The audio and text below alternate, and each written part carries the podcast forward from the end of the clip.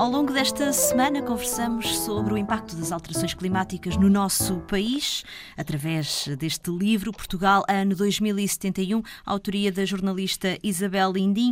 Uh, Isabel, sem dúvida que a agricultura e a pesca são duas atividades humanas que uh, não só uh, impactam a biodiversidade, como irão ser muito afetadas pelas alterações climáticas.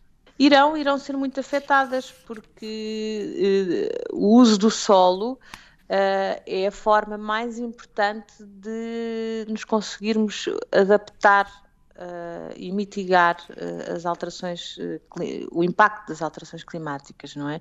Na agricultura, hoje em dia existem formas de praticar agricultura que vão criar uns ciclos mais saudáveis ao, ao solo, e nós precisamos de que esse ciclo se mantenha saudável até para, para não só para os nutrientes que ficam no solo, como também para todo o ambiente à volta desses ecossistemas.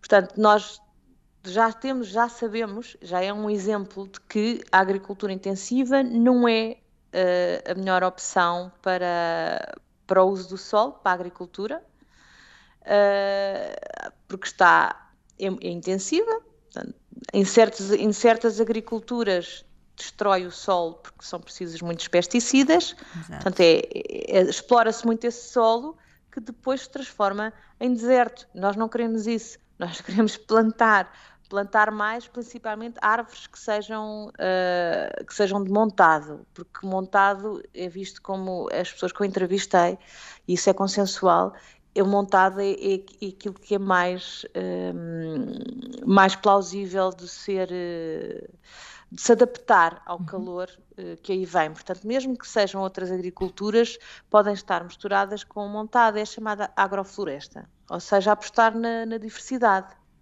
Exato.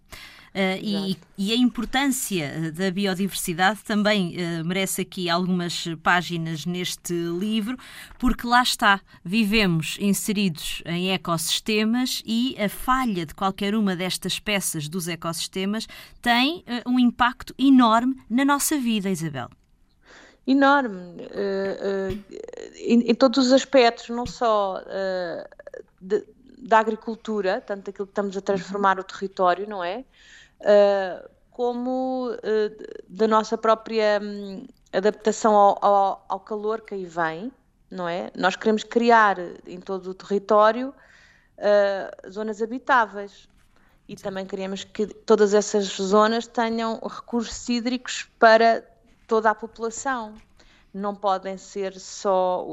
A agricultura não pode ser o único setor onde os recursos hídricos são projetados ou planeados. Tem que ser pensado para, para toda a população e também uh, o tipo de indústria que se faz, que às vezes ainda é um pouco convencional cá. portanto, todas as diretrizes que vêm da União Europeia em relação ao, ao, tipo de agricultura que se tem que fazer daqui para a frente, uh, deviam ser tidas em conta, não devia haver exceções, uh, principalmente agora nesta fase em que há uma grande preocupação com o crescimento económico, uh, devia-se pensar no, no que é que, no, quais são os melhores planos para o futuro, como é que vai ser sustentável a utilização do sol. Isto é extremamente importante. A utilização do sol e também como referiu, uh, em, relação à, em relação à pesca, não é? Exato. Já vamos... E, ao, e aos mares. Já falamos, falaremos uh, em concreto numa das nossas próximas conversas a propósito do mar e da pesca. Portugal, ano 2071, autoria de Isabel Lindim. A edição é da Oficina do Livro. Boas leituras.